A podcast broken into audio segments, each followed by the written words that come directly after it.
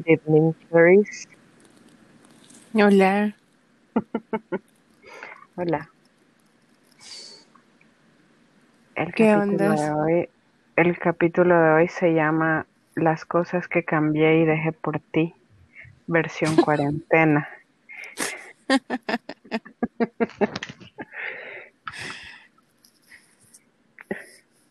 ¿Qué ondas que hay? Nada, tranqui, preocupada. Ya, ya tengo conocidos diagnosticados con COVID. ¿Es en serio? Sí, heavy. Preocupante, pero bueno. Sabíamos que esto iba a pasar de alguna manera.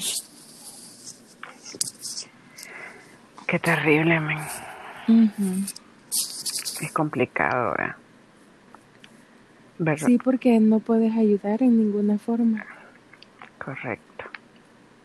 Creo que eso es lo que más, eh, lo que más jode, saber que no puedes hacer nada. Y también lo que te hace, no sé, de cierta manera acercarte más a la gente, a la, o sea, con la que sí podés, por ejemplo en tu casa, o sea, con la gente con la que convivís todos los días. Siento que eso, el ver a otra gente y saber que no puedes hacer mucho por otra gente, te hace querer hacer cosas por la gente por la que sí. Ujú. Sí. Pero me, me, me saca un poco de onda esos mensajitos que te caen de el gobierno te recomienda usar mascarilla a las 2 de la madrugada.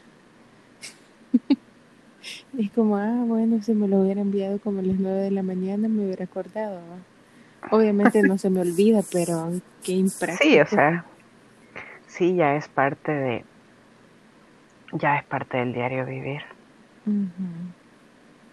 Mira, al final, si esperamos que otra gente o que las instituciones o etcétera hagan algo por nosotros, nos morimos de hambre en este país.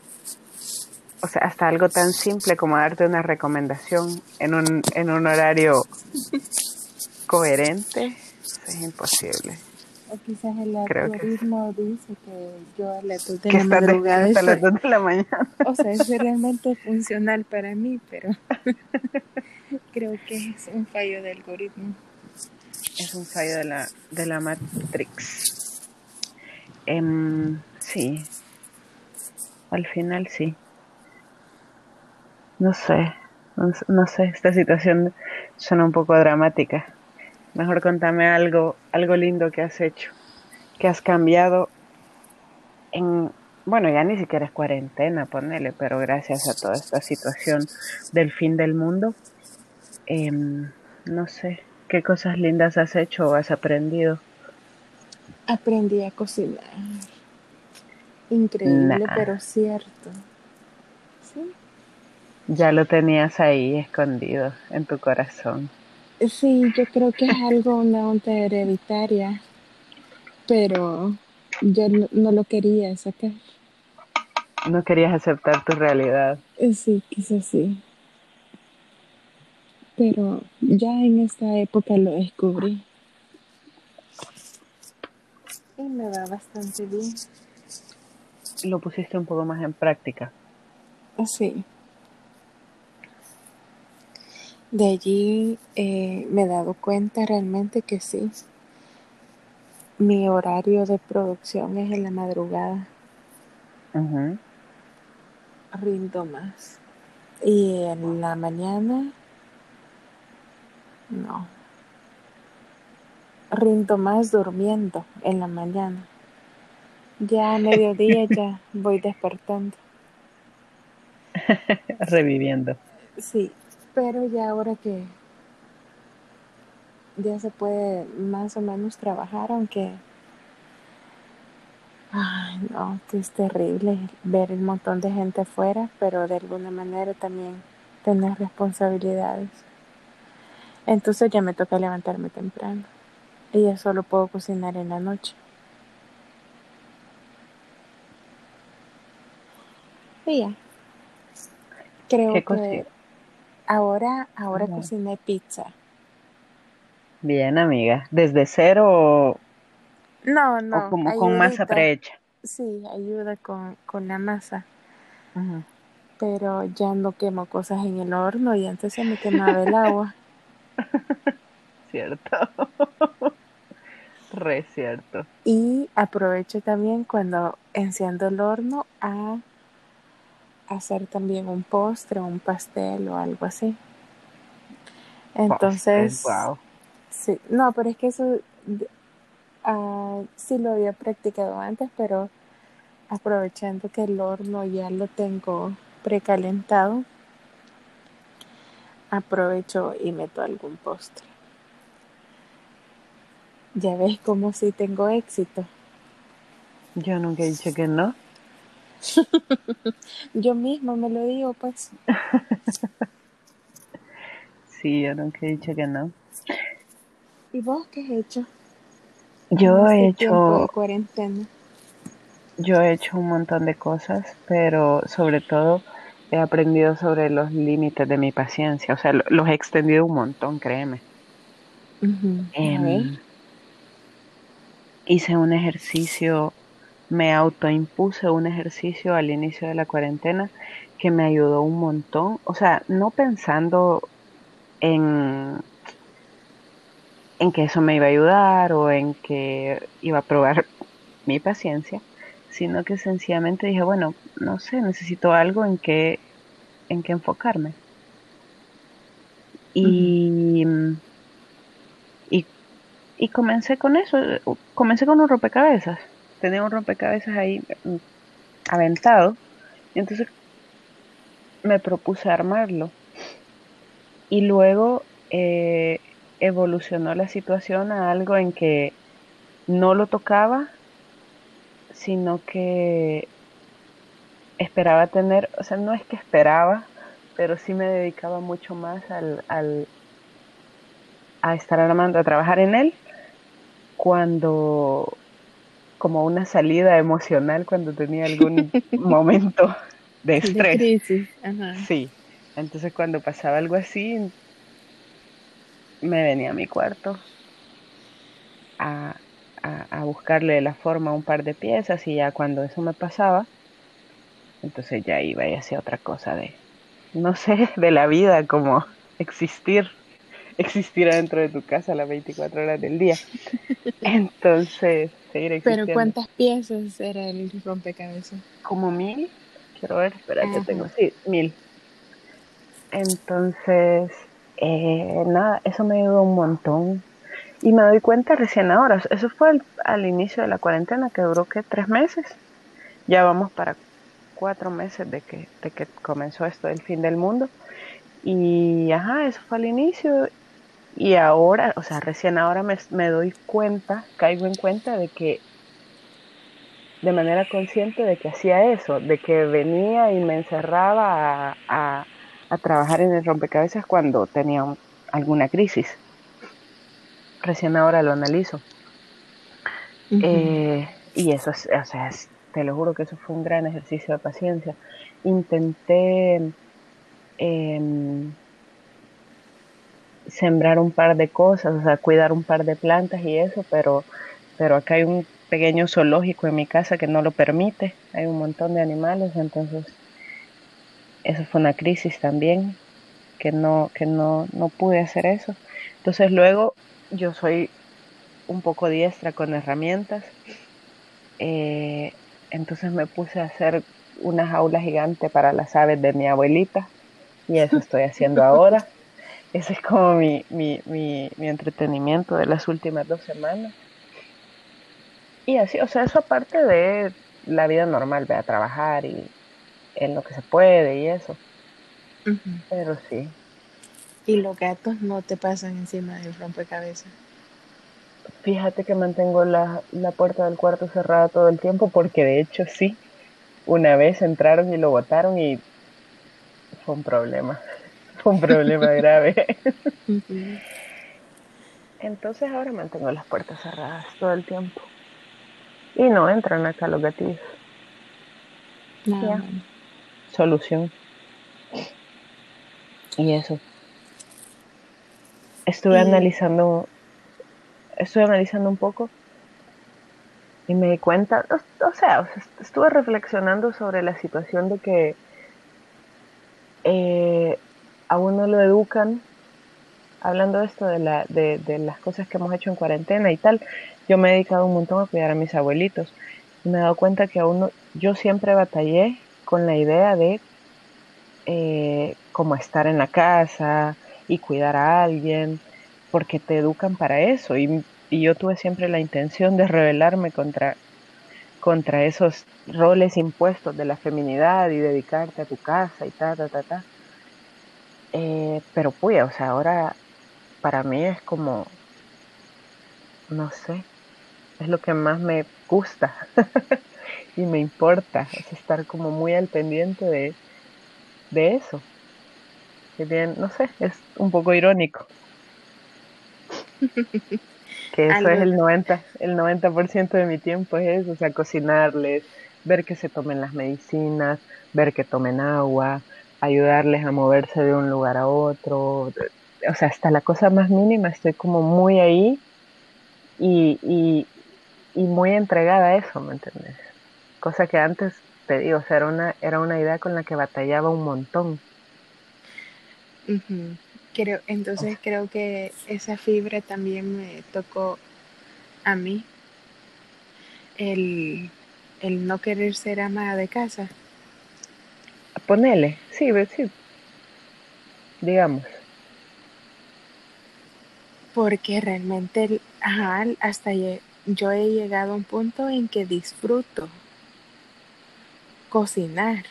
Hay algo, o sea, antes de la cuarentena era algo impensable. Era como tengo hambre, eh, voy a calentar algo o pido algo, pero que vaya a cocinar, no. ajá, el, estar con, con, los papis y estar cuidando al baby es como, ay, ya toca bañarlo, qué lindo, yo quiero bañarlo. porque no es tuyo. Sí, quizá también por eso. Y porque no lo hago todos los días, quizás ahora esto, este tiempo que sí lo hago todos los días, lo disfruto. Bueno, creo que también hay como estas cosas que, que la vida te enseña también que tenés que valorarlas. Sí, sí, supongo porque va más allá de eso, va más allá del rol impuesto, sino se convierte en estos momentos como en una, no sé, como en una, como darte cuenta de que la vida se puede acabar y no vas a tener el chance de hacerlo, o podrías no tener el chance de hacerlo. Y valorar también el, lo que otras personas han hecho por vos, que no te das cuenta hasta que vos lo haces. Sí, sí, definitivamente. Sí. De allí em, me he descargado una aplicación que te ayuda a ordenar tus libros y los puedes buscar alfabéticamente o por por cantidad de páginas. Ajá, ajá. Eh, eso está genial, me gustó mucho. Y eh, como tener tener el, el, tiempo de poder hacerlo, porque siempre decía, ay, voy a arreglarlo alfabéticamente o por el tamaño, pero ahora es como, ya sé, por ejemplo, luchaba bastante cuando prestaba algún libro y se me olvidaba en qué tiempo habíamos quedado que me lo iban a entregar. Entonces, eh, Eso es la biblioteca personal. sí. Y en las reseñas de cuando descargué la, app, leí eh, algo que me gustó mucho y lo empecé a poner en práctica también, de que si no lees un libro en menos de un mes, es paja que lo vas a leer. Entonces, en esta época me han pedido prestados un par de libros. Es paja, es, es mentira. Y lo vas a leer. Y cuando, cuando digo, vaya, digamos ahora, el día que lo presto es 22, el 22 del siguiente mes me lo tienes que devolver y ver la reacción de la gente de como, ah, solo un mes. Sí, mes. Si no lo lees en un mes, no, no lo vas a leer. Y en efecto, hubo alguien que me pidió prórroga de seis días. Entonces puede dar una prórroga. Entonces yo dije, bueno, creo que sí lo está leyendo y, y ajá, lo va a terminar quizá. Eh, luego, antes de que se acabaran los seis días, me, me avisó, ya lo terminé de leer. Entonces yo me sentí como feliz de que así se haya logrado ese objetivo. No se cumplen con todo, ¿verdad? Pero en alguien que sí le gusta leer, sí, o valora el hecho que le prestes un libro, porque también he aprendido a no prestarlos, porque luego se hacen los, no, yo te lo devolví, no, no te ha pasado eso. Eh, fíjate que no me ha pasado que me digan yo te lo devolví, sino ponerle como, ah, sí, se me ha olvidado, te lo traigo la otra semana, te lo traigo no sé qué, y al final, o sea, ah, preferí dejar de pedirlo. ah, te lo regalo.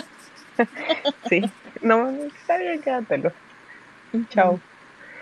Bueno, que yo también, me, bueno, a ver, me he quedado una o dos veces con, con, con un par de libros así un poco entre, entre haciéndome, porque me ha gustado un montón, pero entre haciéndome la loca y porque de repente no veo a la gente como seguido. Entonces, y cuando lo veo es como se, me va la onda de llevar el libro, ¿me entiendes? Pero sí es como, mira, yo, yo tengo tu libro tal, algún día te lo voy a devolver. No sé cuándo, pero algún día. Pero yo lo tengo, o sea, soy consciente de que debo devolvértelo en un punto de la vida. Ah, no estoy tratando de robártelo. ¿Sí? O sea, ¿Tienes algún libro mío? No. No, ah. tuyos no. Tengo, no, tengo de una amiga y de mi primo. Bueno, está bien. Pero podríamos hacer un intercambio. No, te lo puedo prestar. Intercambiando. No, no, no. O sea, un intercambio de vos me prestas uno, yo te presto uno y dentro de un mes nos los devolvemos. Ah, sí, está bien. Pero de aquí que nos veamos está que también. sí, la verdad que sí. Bueno, creo que esas cosas son como que las más grandes que he aprendido. Eh, lo de cocinar, bueno, serían tres. Cocinar, eh, la organización de los libros y valorar lo que otros han hecho por vos. Sí, creo que son cosas que me han marcado en esta cuarentena. Y también me gustó algo que me di cuenta que yo antes de la pandemia era una loca alcohol gel. Era Ay, no, no podía estar con alguien que estornudaba y que no se fuera a lavar o no se pusiera alcohol gel y creo que más de alguna vez incomodé a alguien decirle, ay, estornudaste, toma alcohol gel.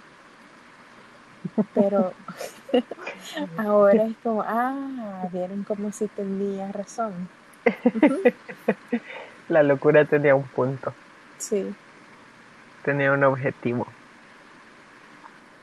Sí, eso de andar limpiando las cosas constantemente. Mira, aún, aún, eh, aún con las enfermedades, con esta crisis, con, eh, con todo lo que te das cuenta que puede pasar y, y, tal, hay un montón de gente que todavía te ve raro si vos te pones a limpiar algo. Todavía se incomoda y es como, no sé, es raro eso no sé, que la, que la gente como que no tome conciencia de que no lo haces por molestarlos, por incomodarles, sino por, por una cuestión de, de higiene, pues.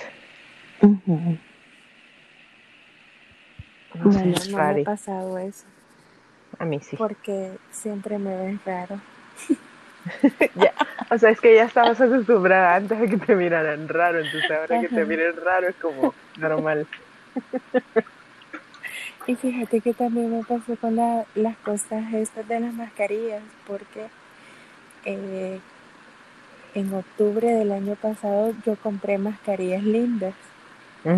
Entonces yo dije, es que en algún momento las voy a necesitar. Uh Ponerle era octubre. Eh, y, ajá, ahora las estoy ocupando. Viste el futuro. Sí, es que creo que era, es que me llamó, me llamaba mucho la atención porque en China siempre que sacaban alguna noticia, digamos, de, hablando de cualquier cosa, de población o algo, siempre había gente con mascarilla. Entonces yo decía, no sé, en algún momento la vamos a ocupar acá. Y fue re buena decisión porque cuando las compré estaban baratísimas y ahora están súper caras. Sí, todo cuesta 40 mil. Te lo juro. Eso es el, ahorita creo que es el negocio de la vida. Sí. Bueno, o sea, lo fue en un, en un punto, porque igual ahora creo que todo el mundo está como... Es como todo, vea, oferta y demanda. Sí, pero es algo que va a seguir durante bastante tiempo mm, el consumo constante y más que todo la alza. Siempre vas a querer tener mascarillas de reserva porque en un punto ya hubo escasez. Sí, ya es parte de tu presupuesto mensual. Mascarillas, alcohol gel, Sí, tal cual. Hasta la, este líquido del, del piso y, bueno, no sé si vos, bueno, pero ahí yo veo mucha gente, en mi casa lo hacemos en el trabajo, de eh, limpiarnos las suelas. Ah, sí, sí, sí. Nosotros eh, compramos unas cosas que son como unas bandejas con, con con una alfombrita. Eh, ahora las están vendiendo hasta con un líquido, amonio, no sé qué, para, para limpiarte. Y también lo que hacemos, bueno, acá en la casa es que tenemos, eh, en la entrada dejamos los zapatos con los que hay un par de zapatos con los que salimos todo el tiempo y los dejamos ahí en la entrada. O sea, igual los limpiamos y tal al entrar, pero los dejamos ahí y nos los cambiamos por, por otras por otro par de zapatos distintos para dentro de la casa. Creo que te acostumbras a todo eso. Sí. Y los japoneses lo hacen desde años. Sí, cierto, lo de ponerse sus, sus zapatos para la calle y sus, sus zapatos dentro de la casa. Sí. Lo bueno es que toda esta situación los hace más limpios. Mira, ha habido días que me he bañado hasta seis veces. ¿En serio? Sí. Yo con dificultad me baño una, amiga. Te creo. y hay que recordártelo. No, pero sí me he bañado hasta tres veces con el calor que estuvo haciendo en unos días, sí. Pero ponele por el calor. Ah, mm. no, o sea, también porque salí, no, de hecho sí, o sea, cuando salgo, eh, ponele, voy acá cerca, es como vuelvo y me cambio la ropa. Que voy acá cerca, te digo que voy donde mi mami o que voy a la tienda y tal, me cambio la ropa. Pero si voy cuando, cuando me toca ir al súper o eso, al volver me baño y me cambio toda la ropa y hago todo, todo un todo un proceso, ¿me entiendes? Y sí, cuando voy lejos. Mira, ir al súper me encanta porque como la mascarilla te oculta la, la mitad de tu identidad. Eh, y encima yo me pongo lentes oscuros, no importa que esté en un lugar cerrado y que no haya sol, no importa. Entonces me encanta ver cómo la gente actúa y me gusta más también ver cuando me encuentro gente conocida y que no me reconocen. es, es bien divertido el espionaje.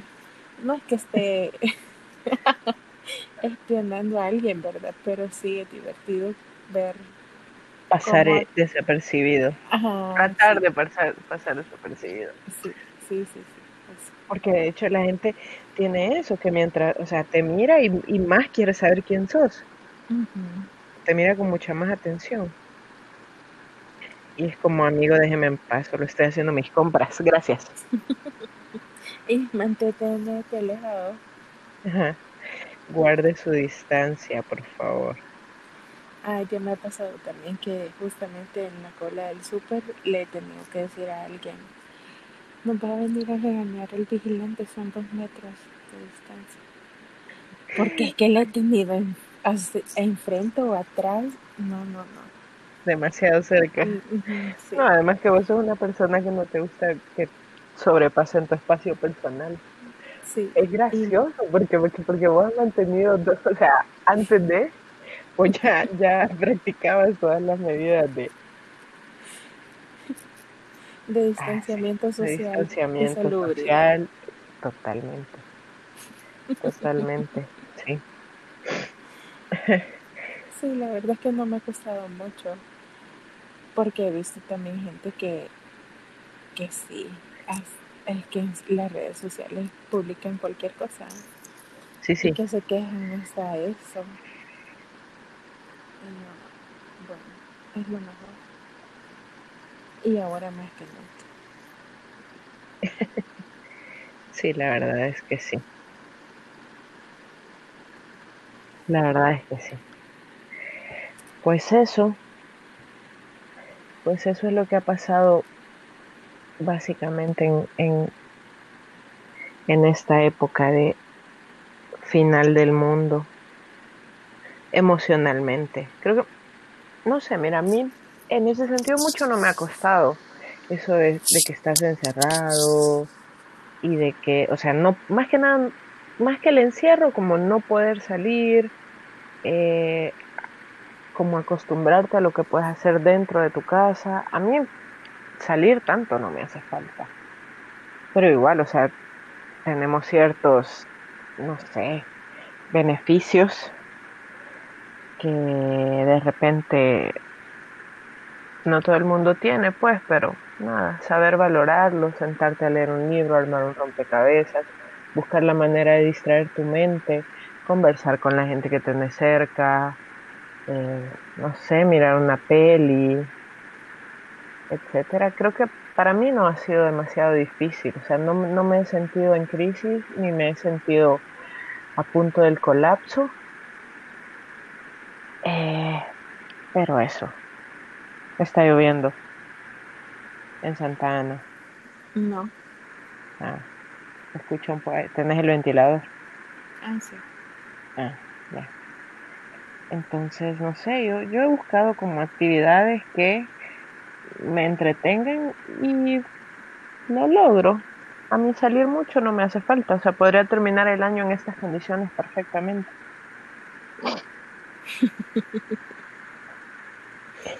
Sí. Bueno, a mí sí me hace falta un poco salir, realmente.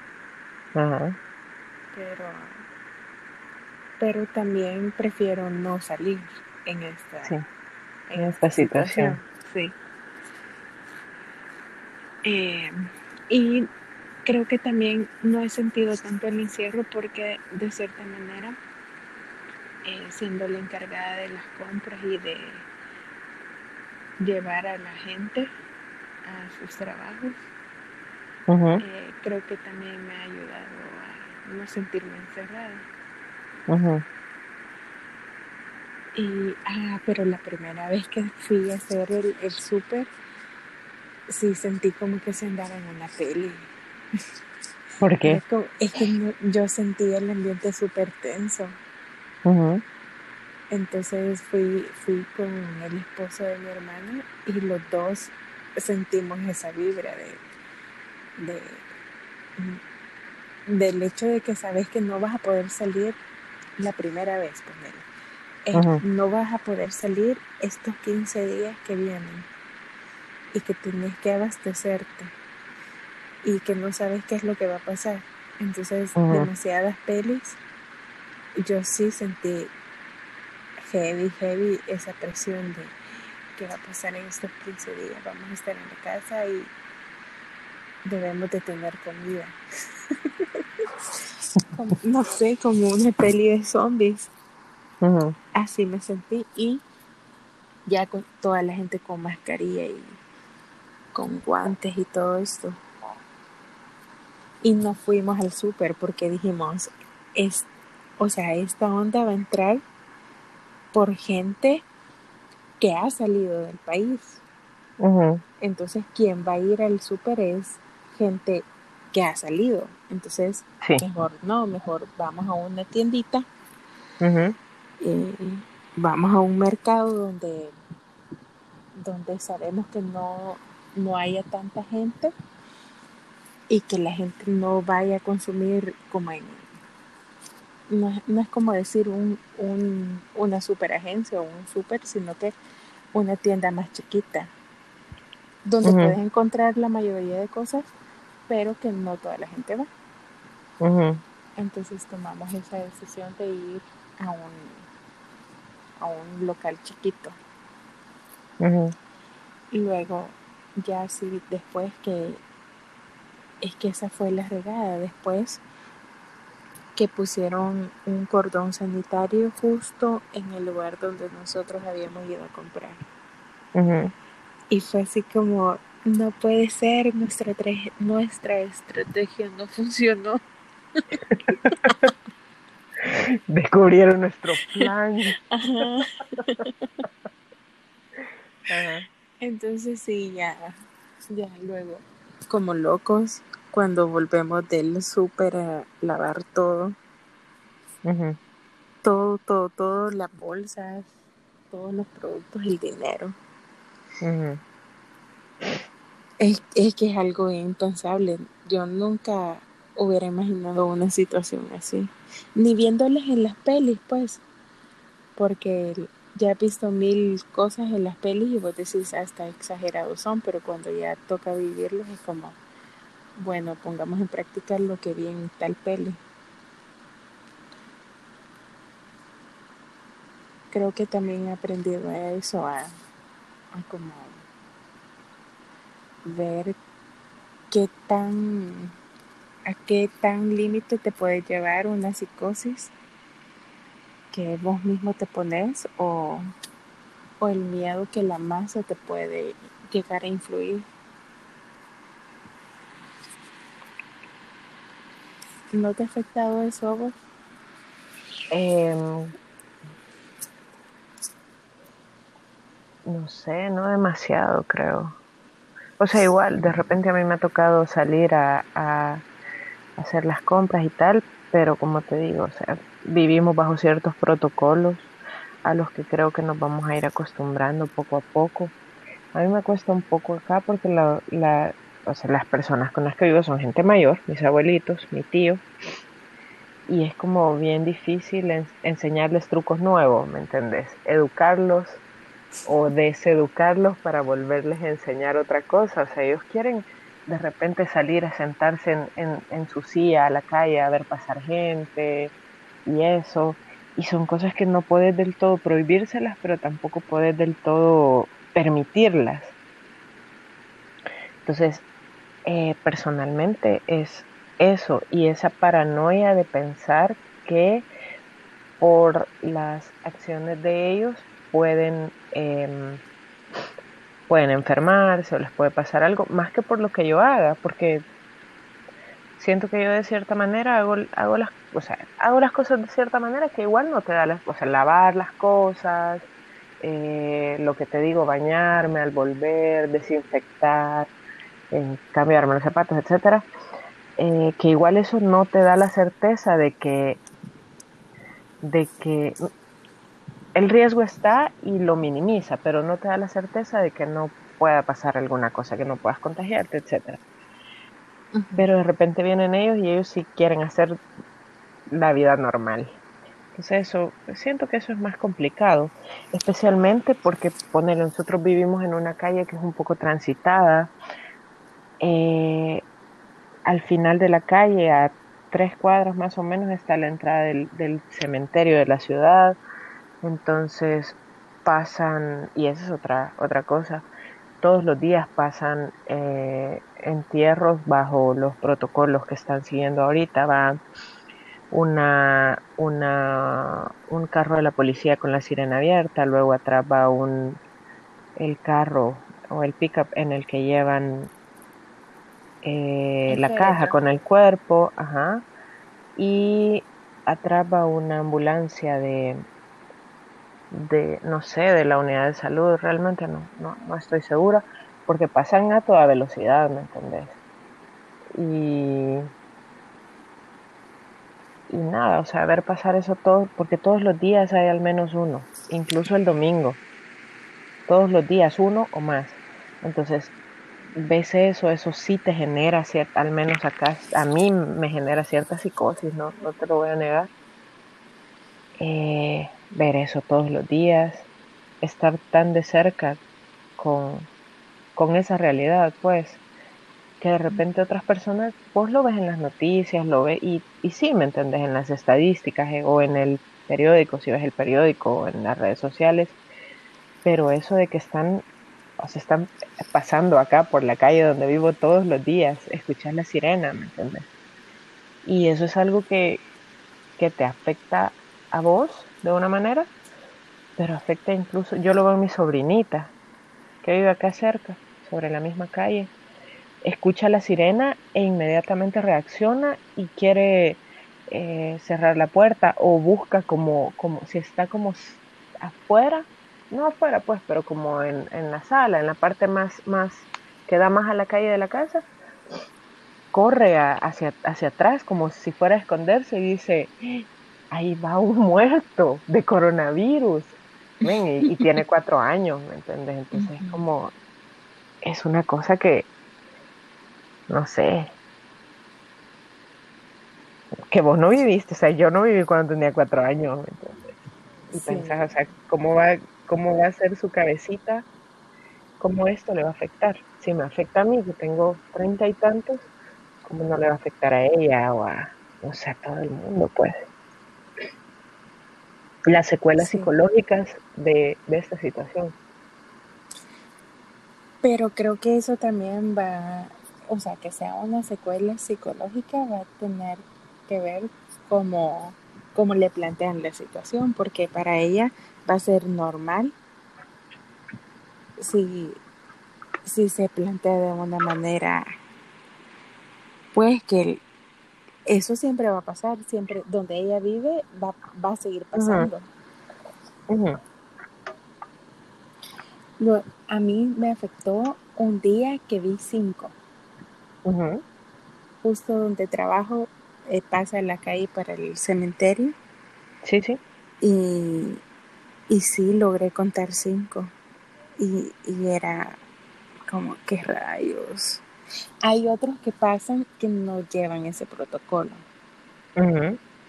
Entonces, eh, se supone que todos deben de cumplir ese protocolo, pero hay otros, unos sí y otros no, pero los que sí logré contar ese día fueron cinco y de cierta manera sí te eriza un poco la piel porque eh, sí sabes que el virus va ahí y va súper cerca de donde vos estás. Sí. Y con todo el respeto que merece, ¿verdad? Pero el riesgo es más latente también. Porque ya sabemos que no, no se muere con las altas temperaturas, el virus y cosas así, que que de cierta manera teníamos como esa esperanza cuando estaba del otro lado del mundo.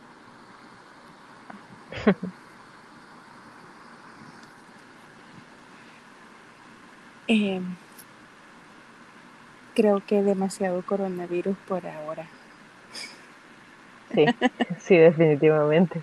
Ya es suficiente coronavirus por ahora. Sí. La, el, la próxima semana tenemos que pensar en pensar en algo impensable menos dramático. sí. bueno, Entonces, eh, los números de reproducción van subiendo y me llama la atención que han sido bastantes. ¿En serio? Sí, para nuestro primer podcast eh, han sido bastante buenos los números. Luego vamos a ver cómo evoluciona este segundo y nos escuchamos en el próximo. La otra semana. Chao. Chao.